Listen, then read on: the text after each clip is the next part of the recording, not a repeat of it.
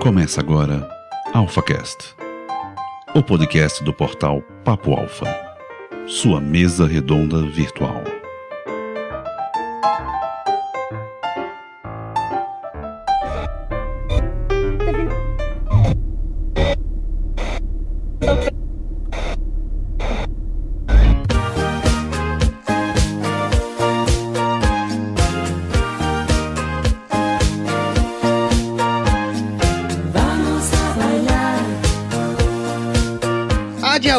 Perangusta Alfas, bem-vindo ao seu lugar para líderes. Está pronto para revirar sua cabeça? Está pronto para remexer suas bases? Então venha ser um alfa cinéfilo. E hoje, nesse episódio maroto do nosso AlphaCast, nós vamos falar sobre um filme que, mais uma vez, toma aí como base, como plot, gangsters, cartel, drogas, enfim, tudo, tudo isso que... Rock and roll, remete- mentira.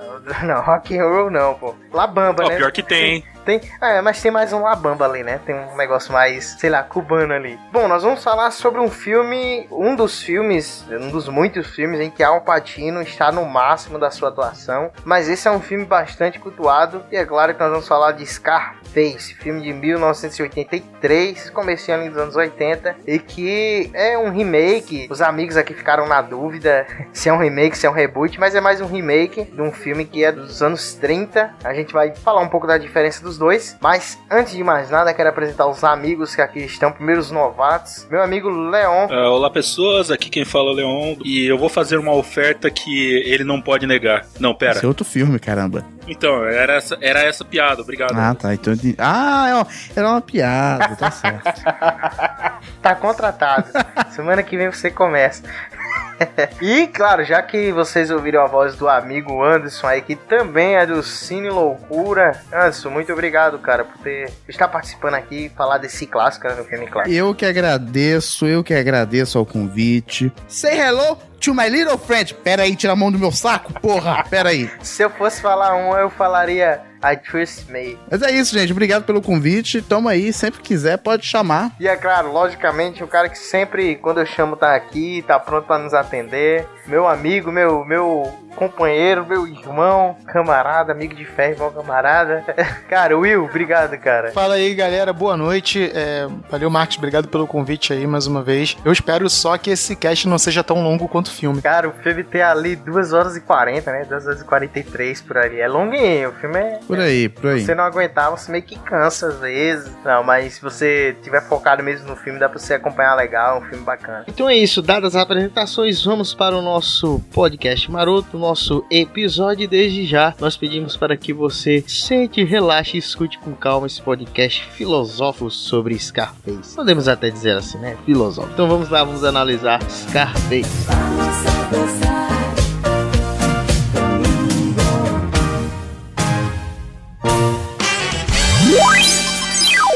Você está ouvindo AlphaCast, a sua mesa redonda virtual da internet brasileira.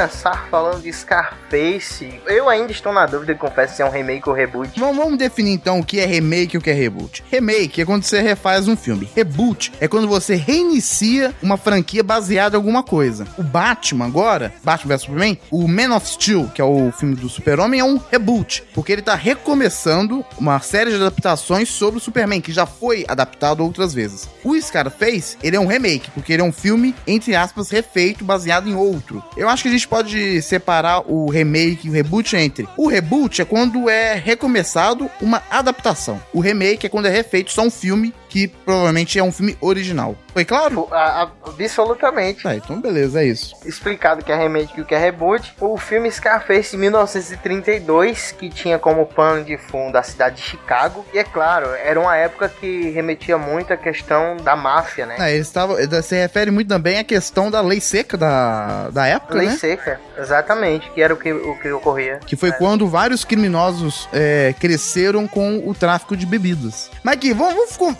convenhamos. Ninguém assistiu esse filme.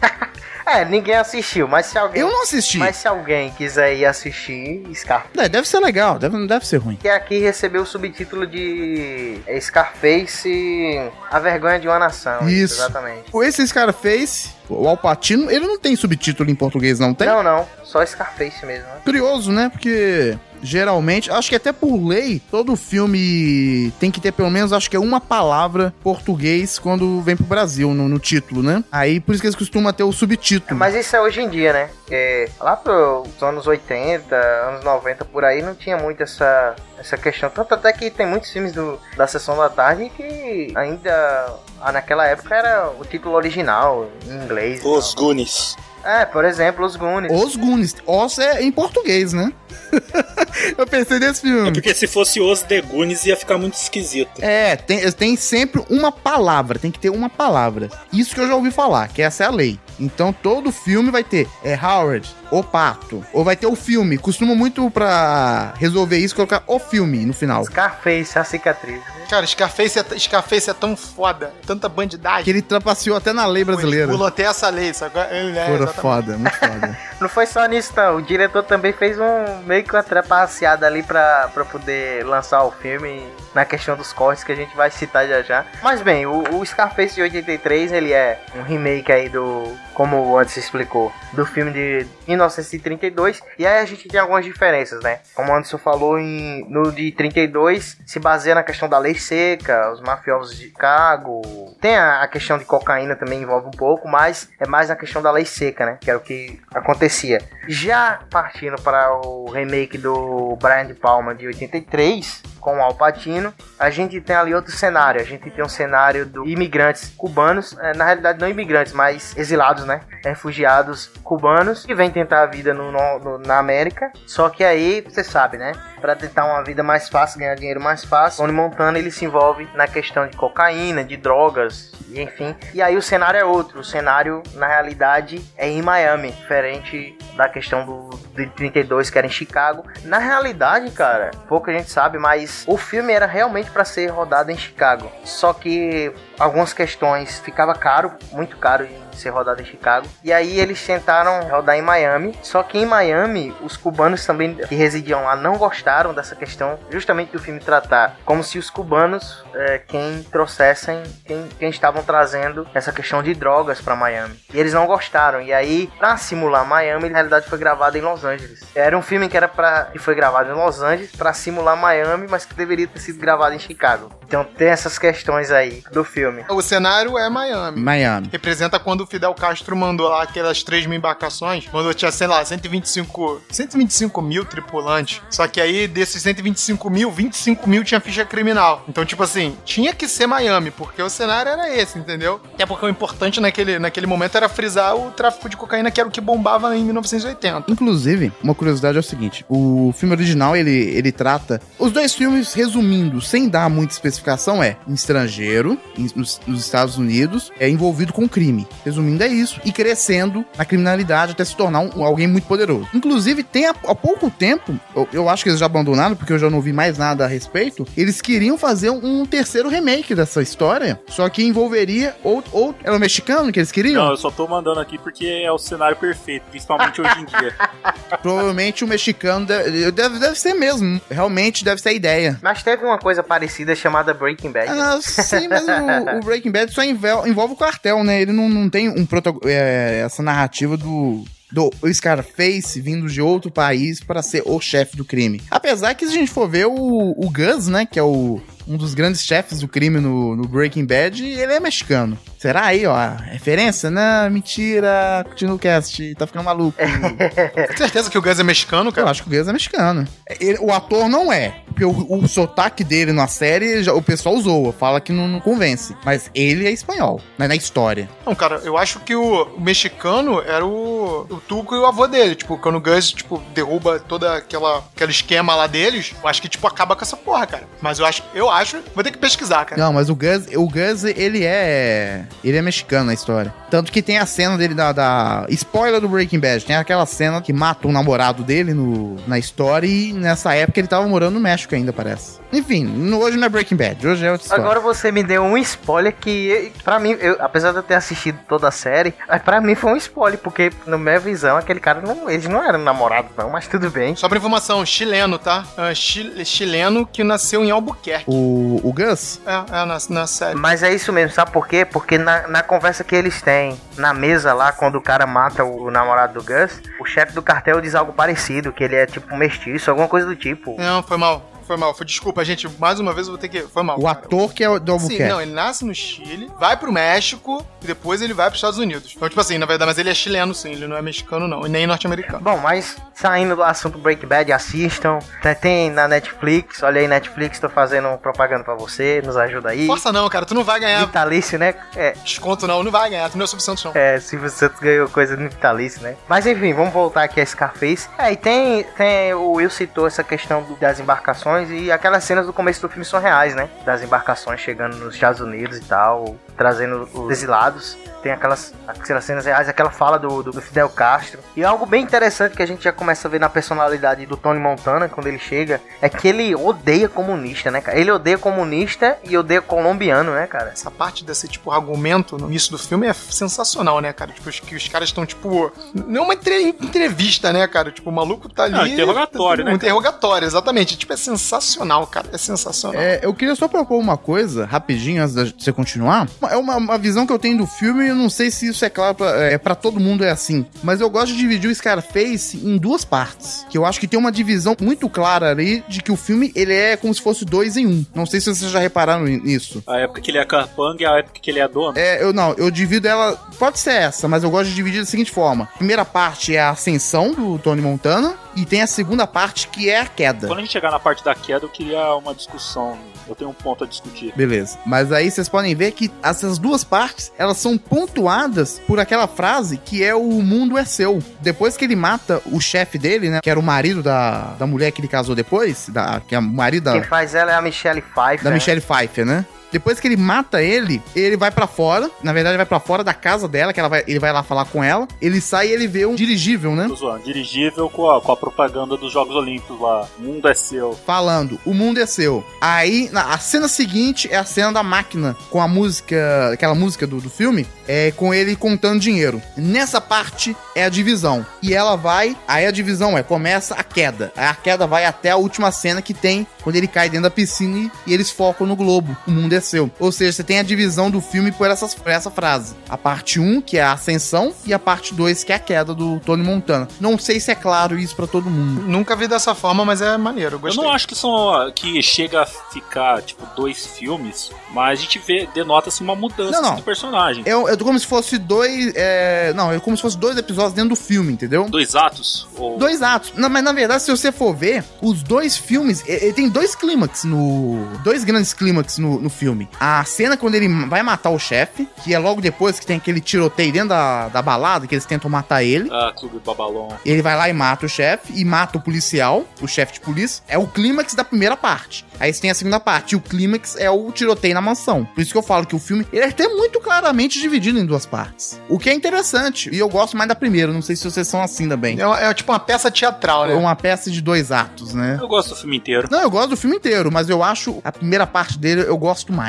Eu acho ela mais interessante. Eu acho que você gosta muito da primeira, justamente por essa questão de que mostra a ascensão dele. Como ele tem uma, uma mente, assim, vamos dizer. Ele não é um cara super inteligente. Ele não é. Ele não é aquele cara. Ah, ele é perspicaz. Ele não é o Gus Fring, né? Vamos dizer assim. Não é super inteligente. Mas ele é um cara sagaz. Ele consegue. Aquilo que ele quer, ele Eu faz. acho que ele não é inteligente no sentido de ter conhecimento de matemática, essas coisas. Ele não é um cara estudado. Mas ele é uma pessoa que entende o, seu, o Ele é outro. malandro. Ele é malandro. E o malandro tem. Ele sabe a ciência da de entender as outras pessoas, porque ele tem uma lábia, cara. E ele, ele consegue, e cara, ele é comunicativo, ele sabe se expressar bem. Então eu acho que ele não é estudado, mas inteligente ele é. Uma cena do filme assim que mostra isso é, tipo, depois do interrogatório lá que ele fala, pô, vocês não sabem como é que a gente vivia lá, a gente tinha que entrar no exército pra pegar um par de tênis e tal. Depois você vê ele conversando com o Manny, ele falando, ó, ó Manny, o que, que você falou pra eles? Ah, sei lá, não, falei pra você. O que eu te falei? Eu falei pra você é que você tava. Não, nem na solitária. Sanatório. Ele fala o seguinte: o diálogo é o seguinte: ele fala assim.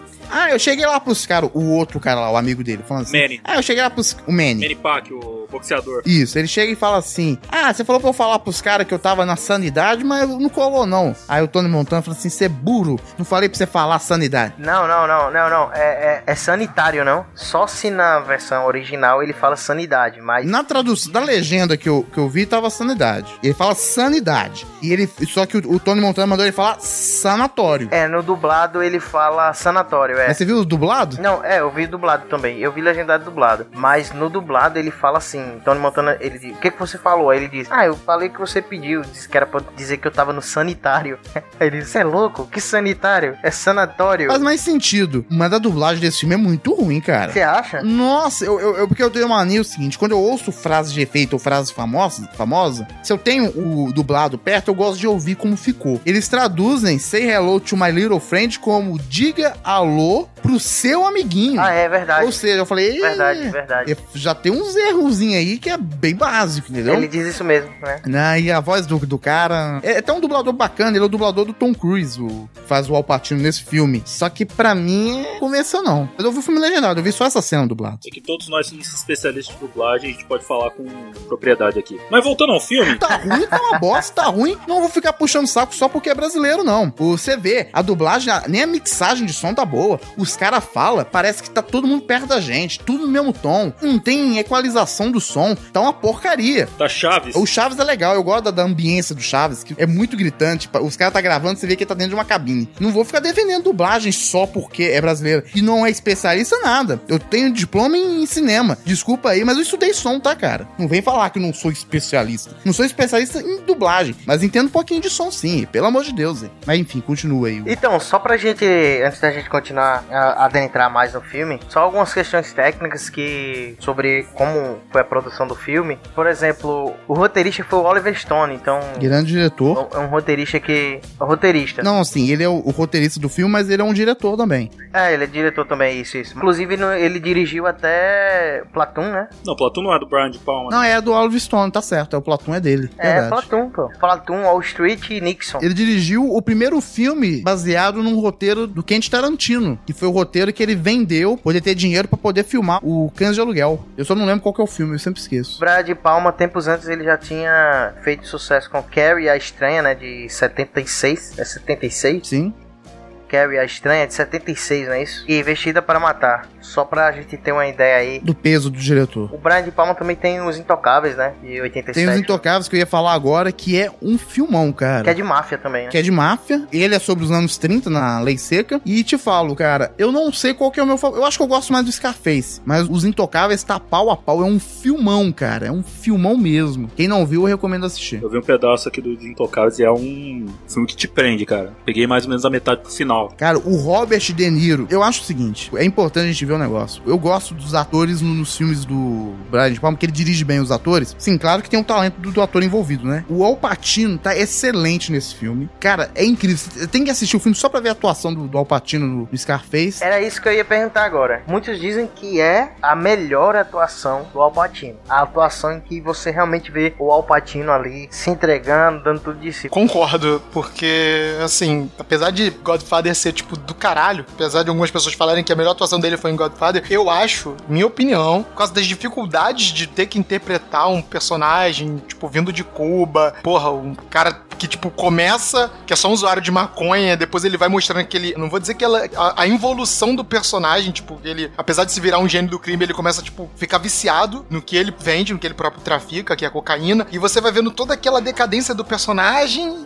caindo, mesmo que ele esteja na ascensão no poder, na grana, e ainda assim ele tem que se prender ao personagem, que é um cubano, que vende drogas, que veio tipo, da pobreza e foi pra riqueza. Então, tipo, eu acho que, assim, é, minha opinião, Scarface é a melhor atuação dele. Eu não assisti muitos filmes do, do Alpatino, não, mas eu não sei como absorver essa ideia assim de descendente italiano, que ele é descendente italiano, pô, só ver o nome dele, pegar e fazer um papel assim que não. fazer o um papel de cubano e tal. Eu não sei, não, não sei, mas para mim eu, eu, acho ele muito caricato algumas vezes. Parece que ele, ele sempre tá vidrado, sabe? Sempre falando daquele jeito escroto assim, olhando assim, é. Na, na minha opinião, ele tá, ele tá sempre. tá sempre virado na cocaína. Mas você acha que isso não é uma caricatura do personagem em si, não especificamente por ele ser cubano, eh, enfim, mas é algo que foi especificado para ser do personagem em si? Ele tem meio que, como o Anderson tava falando, um dos grandes fatores que fazem com que ele chegue ao topo e depois ele decaia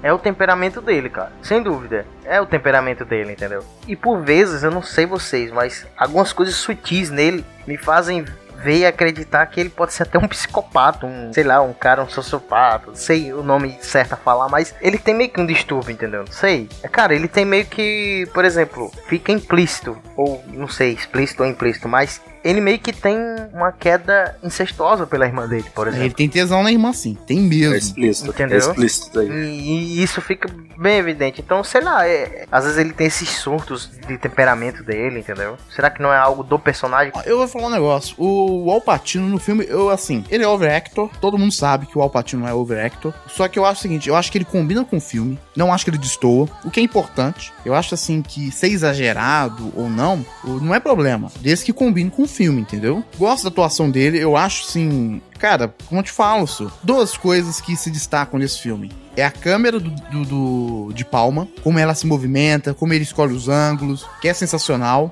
muito bacana. Ah, são três coisas, na verdade. Essa, a câmera, o alpatino e a trilha sonora. E ela mesmo, você pode ver que ela tem seus exageros, que ela, quando ela vai pro, pro algo mais calmo, ela é muito brega. Só que, de uma forma incrível, ela funciona, ela funciona muito bem. É música da época, né, cara? Eles, eles aproveitaram aquele momento para poder... É, cara, você acha que é brega, mas é a música que bombava naquela época, entendeu? Pô, She's on fire! Eu acho legal essa música, eu tô falando da trilha, trilha sonora, a instrumental, aquela romantizinha que toca quando o Manny e a menina se olham, é, enquanto que o, o, tema do filme, né, o... Ah, ah, ah, eu acho ele muito moderno até hoje, eu acho ele muito interessante. Então, mas me mesmo a trilha sonora, ela não foi meio que baseada em cima da, da, da época, né, da, do, das músicas da época e tudo mais. Eu vou, vou, só deixar uma coisa clara. Uma coisa ser brega, para mim, não é necessariamente ruim. Como eu falei, que nem o overactor do. com a, a atuação exagerada do, do Alpatino, eu não acho ela ruim, entendeu? Claro, a gente pode discutir por mil anos. Ah, será que é exagerado? Será que não é porque ele tá noiado de Coca-Cola? De Coca-Cola? de Coca. noiado de Coca-Cola sou eu, gente. Coca-Cola, vamos aí, hein? Eu acho sim que a cocaína é.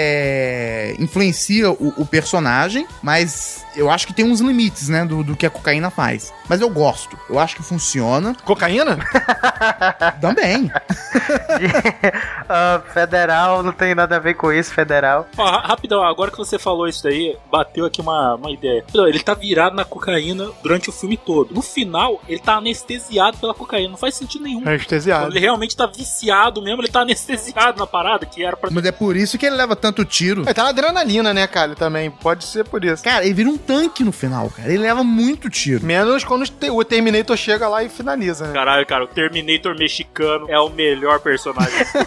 eu gosto muito dele também, cara. Virou referência, cara, pro, pro Schwarzenegger, cara. É mesmo, né? O cara chega e dá um tiro nas costas dele aí. Tiro de 12, maluco. Fica meio que lá paradão, né? É. Caralho, ele, continu... ele ficou inteiro ainda. Pra tu ver como é que ele tava. A cocaína deu força pra ele, sabe? A força, tipo, deu, deu mais dois pontos de shield ali pra ele, assim, sabe? Você tá falando pra mim que a cocaína é o, é o espinafre do Tony Montana? Isso é, exatamente. É tipo isso, cara. Quer ter invadindo minha casa?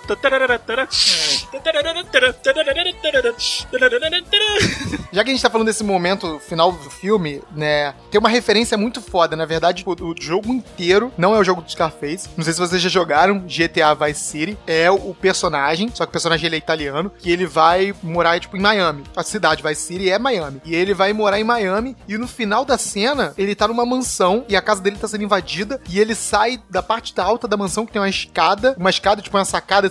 Cara, é. Eles pegaram o cenário e Mesmo design do. animaram, sabe qual é? E, e- exatamente. A cena é a mesma. Sensacional, cara. Tipo, é muita referência, é, é muito foda. Vale a pena. O jogo, apesar de ser, né, ser um joguinho antigo, vale a pena ser jogado. Pra quem curte Scarface e não pôde jogar ainda, não conhece, GTA Vice City é tipo, é Scarface, é? Tinha até uma parte do mapa que tinha Little Cuba e tal, tipo, era uma parada assim. Cara, é, é Scarface, sabe qual é? Era muito igual, cara, muito parecido. E eu assisti Scarface antes de jogar. Quando eu joguei, eu falei, caraca, é muito foda, Scarface.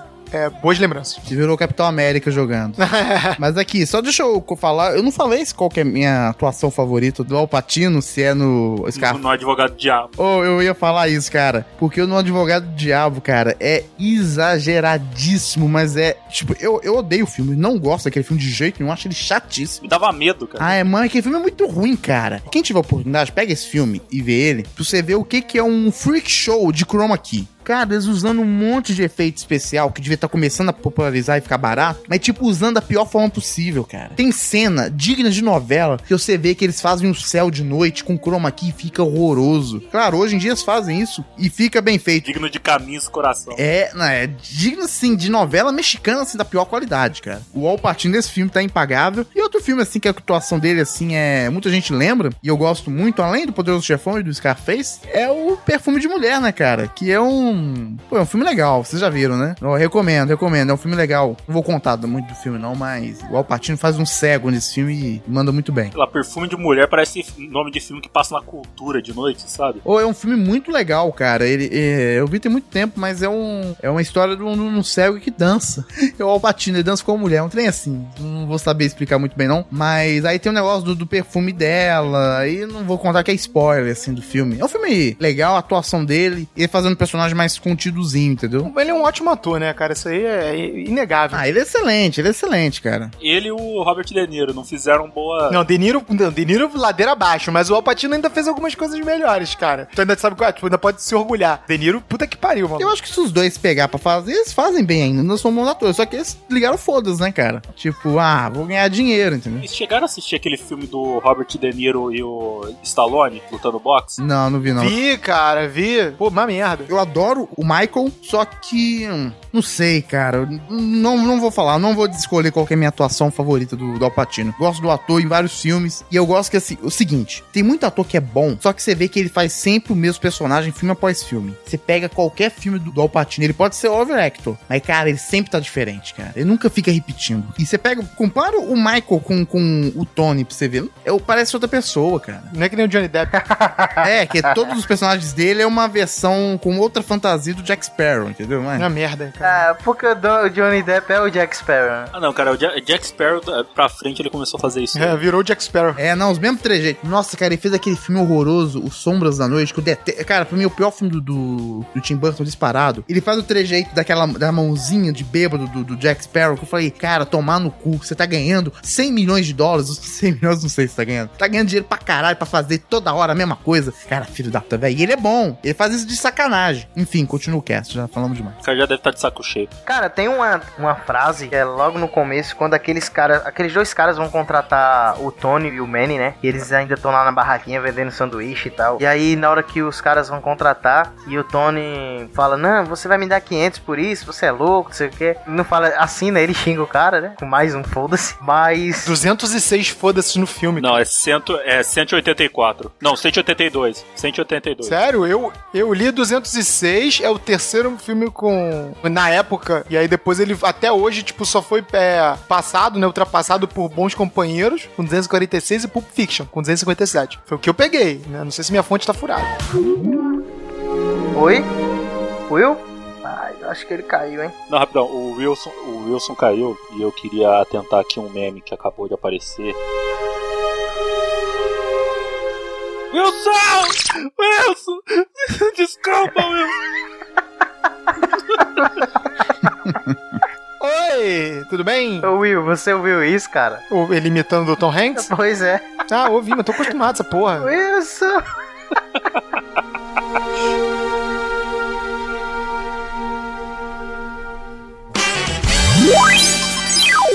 Você está ouvindo AlphaCast, a sua mesa redonda virtual da internet brasileira.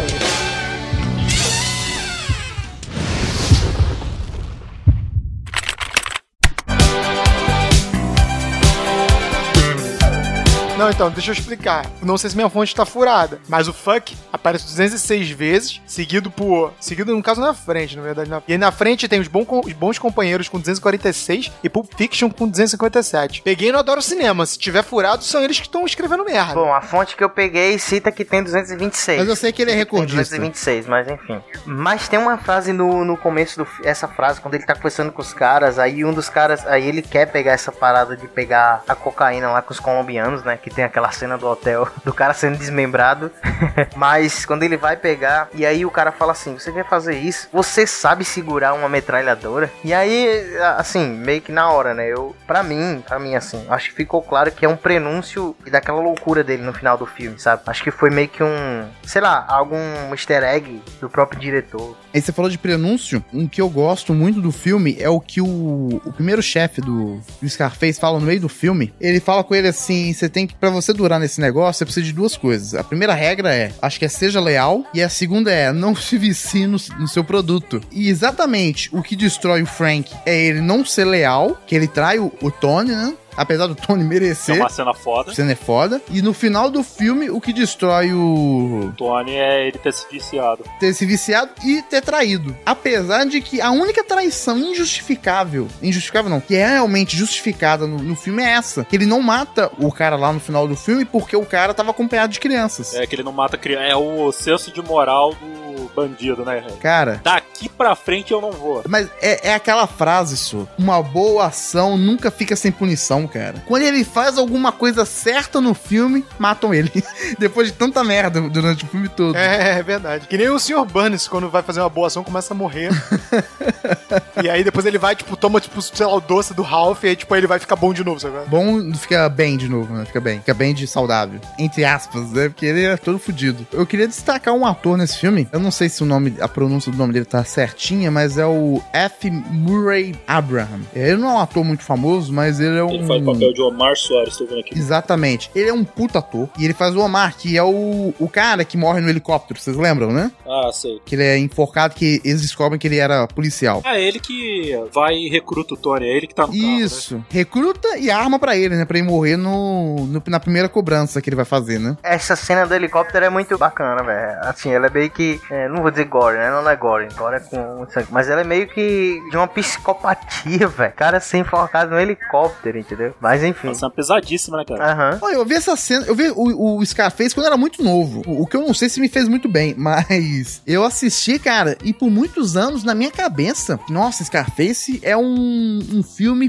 pesadíssimo, gore, é um, quase um filme de terror com máfia. E quando eu fui rever ele mais velho, me- meio assim, meio assim, receoso, pô, o filme é meio pesado. Fica com medo de ver o filme e ficar meio abalado, sabe? Eu vi o filme, eu acho que eu tinha uma expectativa de que ele era tão pesado que hoje eu não vejo ele tão pesado, apesar de ter insinuações de violência muito explícitas, né? Não, insinuações explícitas não, insinuações pesadas, né, de, de violência. É, porque a cena lá da, da serra elétrica, ele cria toda aquela tensão de, puta, vai passar a serra elétrica. Mas não mostra nada. É, não mostra nada, mas tipo, no fim tá, dá ele che- ensanguentado, a música bombardeando. É tipo aquele, aquela música do Coringa que vai, vai é um crescendo. Não mostra, mas a câmera foca meio que no rosto do Montana. Do cara. Não, do, do Montana também, do Tony. Também, também, sim. Meio que fazendo assim, sabe? Virando o rosto assim pra não ver a parada. E eu vou te falar um negócio. A violência me marca muito mais quando ela é insinuada do que ela é mostrada. Porque quando você mostra violência, com o tempo você acaba desmistificando aquela violência. Quando ela não é mostrada, você acaba completando as lacunas do que não é mostrado. Na sua cabeça, a cena se torna pior, cara. Quando ele tá cortando a perna do cara, não foca. Eu começo a imaginar um negócio e o trem é, fica louco na cabeça. Não um filme pra qualquer um também, não. Pesadinho, sim. É, inclusive tem uma coisa interessante sobre o,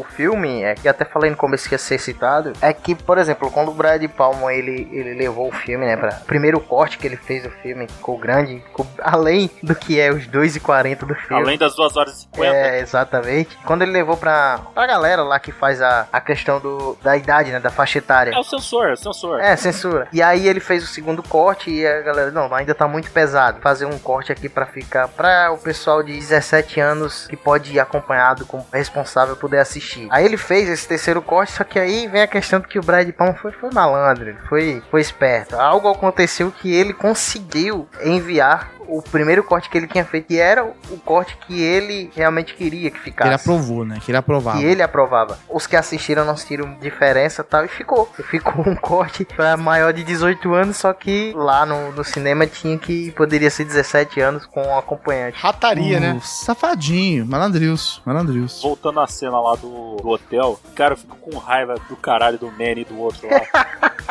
Ficou lá fora, né? é que o maluco só morreu porque os caras não, não se atentaram. O Tony fala, ó, se a gente não voltar em não sei quanto tempo, entra tirando. Não, e sem dizer o seguinte, só, o, ele não fala, mas fica explícito que ele deixaria o cara na, na sacada pro cara ver que tava tudo bem, entendeu? E ele só tinha que olhar pra sacada pra ver se tava, o cara tava lá, só que o cara não tava. O Man é meio, meio, é meio mongol também, né? Meio retardado. O Angel tá lá, nessa, tá lá na porta da, da casa lá do cara, vem um cara atrás dele com uma arma, tipo assim, ninguém vê, o filho da puta tá lá pra vigiar e não fica olhando as mulheres. Justo, né, cara? Porra. É justo, mas puta que pariu, cara. Você tá trabalhando, né, meu irmão? Você você não tá trabalhando, tipo. Ah, porra, você tá solteiro, tá solteiro. Mas- mas, tá cara, passando mulher. Tu tá trabalhando, tu não vai olhar. Você deve olhar a mulher do teu trabalho, não, você porra. tá olhando. Ok, você tá olhando. Mas, pô, você tá trabalhando com uns negócios muito pesados, cara. É, Olhar uma coisa, paquerar e ficar passando a mão na bunda da mulher é diferente. Por isso que existe segurança do trabalho e acidentes de trabalho. É porque as pessoas fazem isso, cara. Mas uma coisa que eu queria falar sobre o. A gente tá falando sobre o... a censura do filme, passou lá, né? É aí vocês falaram que o filme é muito longo. Eu acho que o filme é muito longo, mas ao contrário do Poderoso Chefão, que é um filme redondinho, não tem o que pôr, não tem o que tirar naquele filme, eu sinto que o, o, o Scarface dava pra ter cortado uns minutinhos, cara. Não vou dizer quanto, mas dava pra cortar um pouquinho. Não, dava, dava, dava, dava. Assim, tem algumas cenas que eu não vou dizer que são desnecessárias, mas você vê que quem tá assistindo, tá assistindo por assistir mesmo, entendeu? Quer, quer assistir um filme, sei lá, vai assistir Scarface, eu acho que tal pessoa meio que na metade do filme eu acho que cansa em algum momento, entendeu? Meio que- Provável, provável. Depende, cara. Depende muito da pessoa e depende muito do filme também. né? Não, exato. Eu acho que, exato. eu acho que não, tem filme longo que é muito bom e tem filme longo que é muito ruim, mas tende, cara. Tem- por exemplo, eu posso achar um filme foda e você pode achar um filme merda, entendeu? Por exemplo, Titanic, entendeu? Titanic é um filme longo pra caralho. Eu entendi o ponto do Anderson. Tem algumas cenas ali que são um pouquinho arrastadas. Não é nem A arrastado. própria cena ali, quando. Em todos os filmes tem isso, cara. Eu sinto arrastado. É a redundância da Você cena. vê uma cena assim que eu acho que dura demais, poderia ser resolvida. Cortasse, tipo, sei lá, um minuto e meio daquela cena lá já resolvia. Quando ele vai lá conversar com o Frank. Todas as vezes que ele for lá conversar com o Frank, que, aparece eu vira que aparece ela, daí ela vai, desce no elevador dentro de casa, que é uma que de passar uma coisa foda. Ela vai, sai do elevador, tá, volta o negócio. Oi, tudo bem? Ela sai da cena. Ok. Daí quando ele vai matar o Frank, cara, sem sacanagem, tem um relógio na sala. Dá pra você ficar, ficar olhando pra aquele relógio enquanto a cena passa. Ah, mas aí você pode tirar boa atuação, fotografia, sei lá, qualquer coisa assim. Eu acho que assim, é o momento do diretor que ele tá vivendo na, sei lá, do roteirista. O diálogo é maneiro, às vezes vale a pena. Vai dizer que, por exemplo, o diálogo em cães de aluguel. Não, o diálogo é maneiro, ela constrói. Não, o diálogo é bom, cara, mas tipo assim, é, é muito arrastado às vezes. Às vezes o diálogo do Tarantino também é ruim, nego papo um ovo do caralho. Mas eu acho o seguinte, eu acho que. Vamos, vamos, vamos pegar, vamos, vamos compreender primeiro o que, que é a função de um. Quando você tá construindo um filme, essas coisas. Você tem que entender e ter uma, um entendimento do pra que, que serve a cena. E o editor, muitas vezes, é o, o- a última instância que aquilo vai passar e vai ser decidido se aquilo sai ou fica. Por exemplo, lembra a cena que ele tá na banheira e ele começa a discutir falando de dinheiro e a Michelle Pfeiffer, ela vira e fala assim: Nossa, você só fala de dinheiro, só fala de dinheiro. E ele começa a tirar ela. Dá uma de gorda, né? Você não me come! Tipo isso. Aí ela sai, aí depois ele briga de novo com o Manny Manny, falando que não vai deixar um negócio na mão dele. E ele fala, pô, mas eu sou seu sócio. Fala, não, você é meu sócio de segunda instância. Segundo calão, trem assim que ele fala. Segundo escalão. O que que acontece? Aquela cena, ele podia ter resolvido ela só com, as, com o Manny, feita ela mais curta e feita a discussão só com o Manny, e deixado, como acontece no filme, pra discutir com a Michelle Pfeiffer na cena seguinte, que ele briga com ela de novo, quase que pelo mesmo motivo, no restaurante. Você entendeu? Essas Mas é, coisas cara, assim. tu é casado? Eu sou casado, cara, mas aí o. o... Porra, tu não briga pelo mesmo motivo 350 vezes, não? Beleza, mas ele já brigou com ela o filme todo. Eu acho que podia dar uma encurtadinha, entendeu? A vida de casado é essa, né, cara? Ou que nem uma cena que eu gosto. Aí eu não sei se eu cortaria, porque eu gosto da muito da cena. Ah, é? Ah, você só não quer só porque ele convém. É, mas a Só cena. porque ele convém. Só corta o que tu quer, caralho. É que a cena é engraçada, isso. É a cena do que ele conversa na, na beira da praia com o Manny. Aí o Manny fala assim: não, as mulheres daqui. Até que a cena tem um sentido pra ela estar ali. Fala assim: não, as mulheres daqui gostam disso aqui. Aí ele vai e mostra a linguinha. O Tony, ele fica, ele fica inconformado. Ele olha pro lado e fala assim: que que é isso que você fez? Porra, é essa? Fala, "Ih, Não, não faz isso pra mim, não. Eu vou pensar que eu sou bicha, caralho. Aí ele vai, manda ele fazer com a menina, ele faz, a menina dá um tapa nele. Eu gosto da cena. Daí vem a frase que é um mantra que eu levo pra minha vida. Primeiro, você tem que pegar o dinheiro, depois você consegue poder. Exatamente. Depois você vai atrás das mulheres. Ah, isso justifica a cena porque tem esse diálogo. E isso constrói o Tony Montana. Ele fala assim: é que as mulheres daqui gostam de dinheiro. Isso vai construindo a psique. Não tô falando que ele tá certo ou errado, não, tá, meninos? Não Não vão é só nos Estados Unidos. vai. É, não, não, não vamos chegar, não vamos confirmar se a frase tá certa ou não. Não, não acho, gente. Mulher só quer amor, mas acho que ajuda a entender como funciona a cabeça dele. Então faz sentido. Eu, assim, minha opinião, se alongar demais, quando não é necessário, destaca e é um defeito, enquanto que, ao meu ver, um filme bom e você sente que ele poderia ser maior, nunca vai ser visto como defeito pra mim, entendeu? Eu acho que o, o menos sempre é mais. É, aprendi isso com Masterchef. Mentira, só assisto Masterchef, mas não aprendi com eles. Caraca. Mas eu acho que o menos é mais. Ficou com raiva porque a chinesa não ganhou. Fiquei com raiva que a chinesa não ganhou a, a Jeng, a Jeng, a Jeng era legal. Mas é sério, gente. O menos é mais é importante. E eu acho que o, o Scarface ele tem uma minutagem que às vezes me incomoda. E, ah, Beck, você não gosta de filme longo. Gosto de filmes longos. Tem o Poderoso Chefão aí que eu falei. É maior, mais longo. Mas o, o Poderoso Chefão, você não tem o que pôr e não tem o que tirar. O Scarface eu já sinto que tinha, entendeu? Mas será que não é um o estilo da época?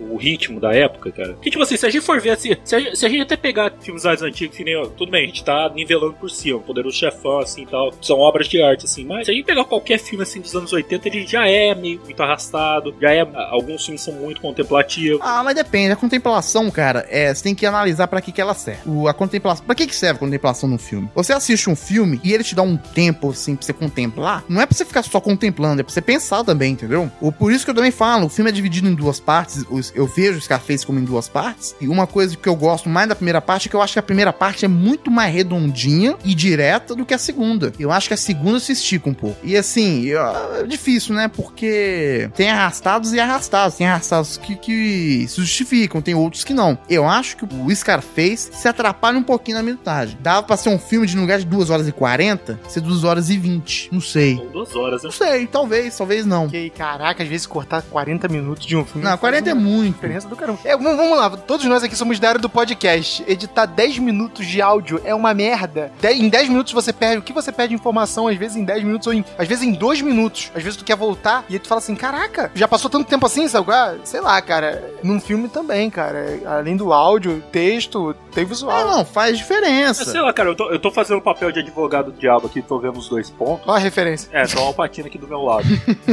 Porque também tem aquela cena do começo, tipo, pra- é, eles passam muito tempo lá no Little Cuba. Aí eu vou dizer um negócio, eu- como eu disse, É, Little Havana. Pra mim, nada da primeira parte do filme. A primeira parte, que é até ele matar o Frank, pra mim eu não tiro nada. Eu acho ela redondinha perfeita. Mas o Frank merecia morrer, né, cara? Se parar pra pensar. Tudo bem, o cara foi talarico, de olho na mulher dele. Mas Mas... na moral, na moral, quem, quem não merecia morrer naquele filme deveria ser preso, sabe? É, tem essa também. Todo mundo tá errado naquela meada.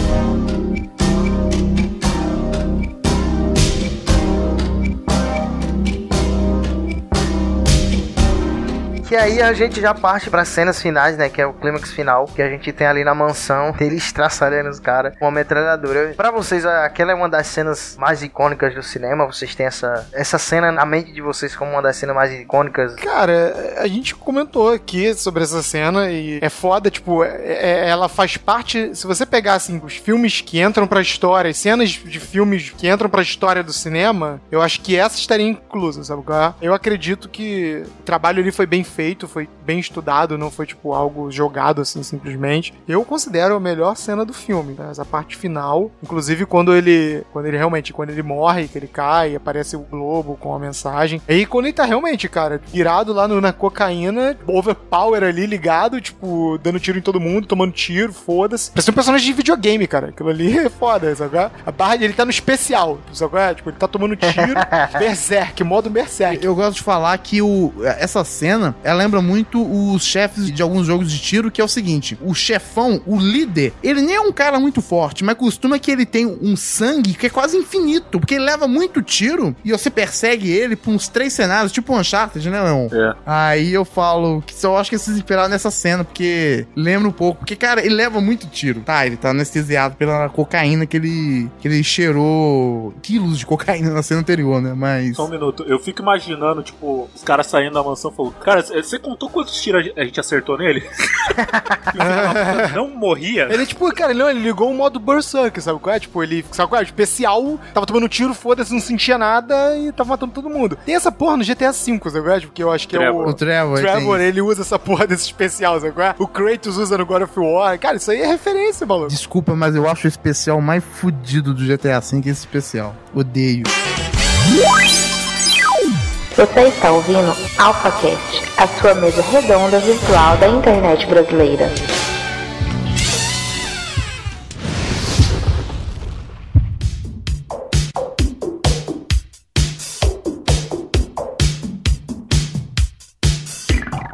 No IMDB ele tem 8,3, no Rotten Tomatoes ele tem Rotten Tomatoes. Olha como eu falei bonito. Botei tomate. Ele tem 80, e- é, ele tem 83 da crítica, 83% e 94 do público. E ele tem um rating de 7,4. Mas aí eu quero saber a nota de vocês, começando aí pelo Leon. Então, cara, minha nota é 7, porque eu realmente.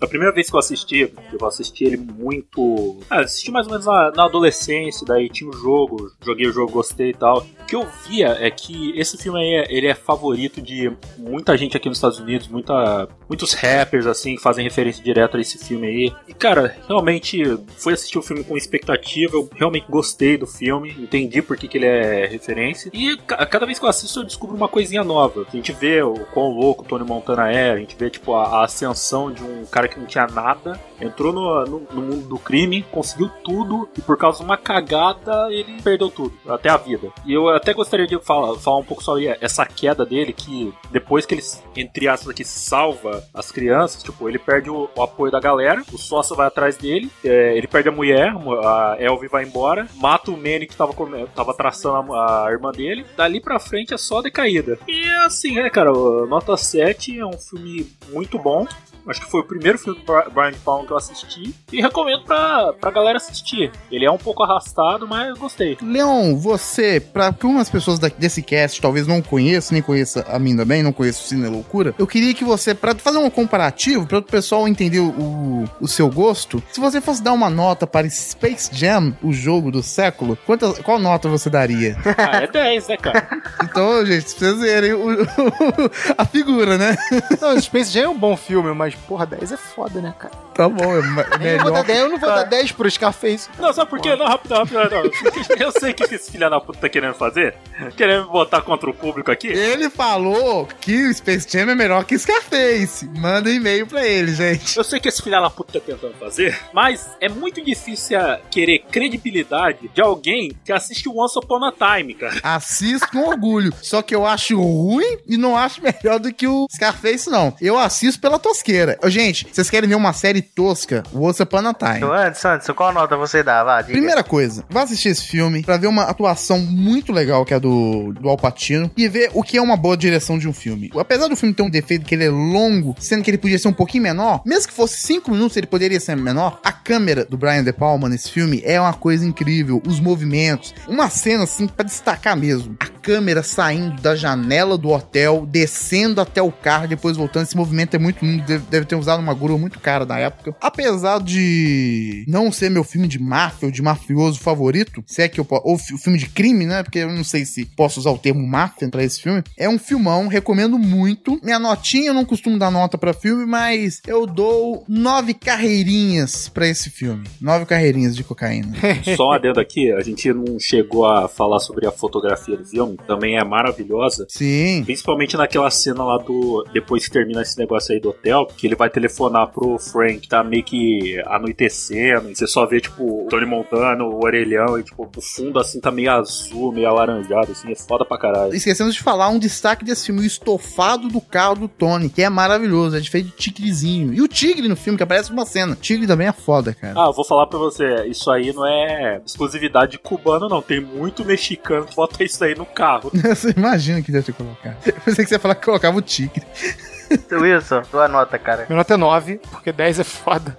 10 é muito difícil de dar pra algum filme, mas minha nota é Só 9. Space Jam, né, cara? É, só Space Jam, eu acho que. Space Jam é 9,5. Dragon Ball Evolution, você dá? Ah, não, não, não, não, não. Não, cara, cara minha, não, né, minha nota é 9, porque tipo, é muito difícil tu chegar e, cara, de chegar a dar um 10 pra um filme, mas é, pelo menos eu sou um pouco chato com isso. É, 9 porque o filme são boas atuações, o Alpatino ele lacrou ali como, como um, um ator foda naquele filme. O filme envelheceu, tipo, muito bem, muito bem, apesar de ser um filme de 83. Tipo, se você assistir hoje, você não vai perder nada, agora você só tem a ganhar. Porque você vai ver boas atuações, atores que, tipo, hoje trabalham, que tu vem, tipo, em decadência, fazendo ótimos papéis nessa época. Cara, foi o que eu falei, o trabalho de atuação dele, o trabalho, a pesquisa que ele fez pra poder fazer o Tony Montana, a fotografia, mostrar Miami naquele momento, mostrar a situação que tava se passando entre os Estados Unidos e Cuba naquele momento, foi sensacional, cara. Então, assim, pra quem curte história, pra quem curte filme de gangue e tal, máfia, e Scarface é um filme que vale a pena ser visto. 9. Pô, bacana.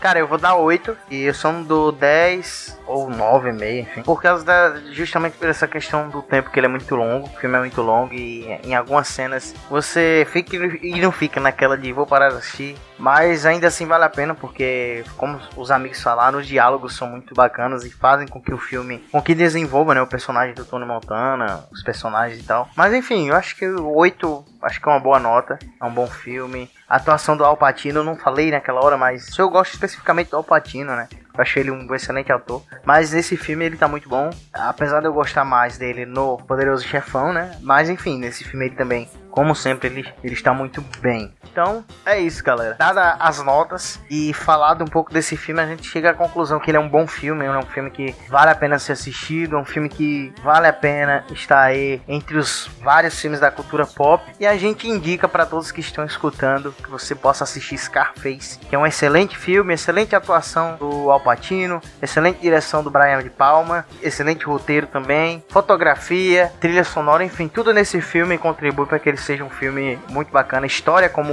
o Wilson falou, enfim, tudo. E só uma coisa, não é um filme que vale a pena ser assistido, não. É um filme obrigatório de ser assistido, gente. Desculpa. Scarface tem que ver. Não é nem um filme muito difícil de, de ver. Eu acho ele até muito simples de, de curtir ele, entendeu? Mas enfim, é isso.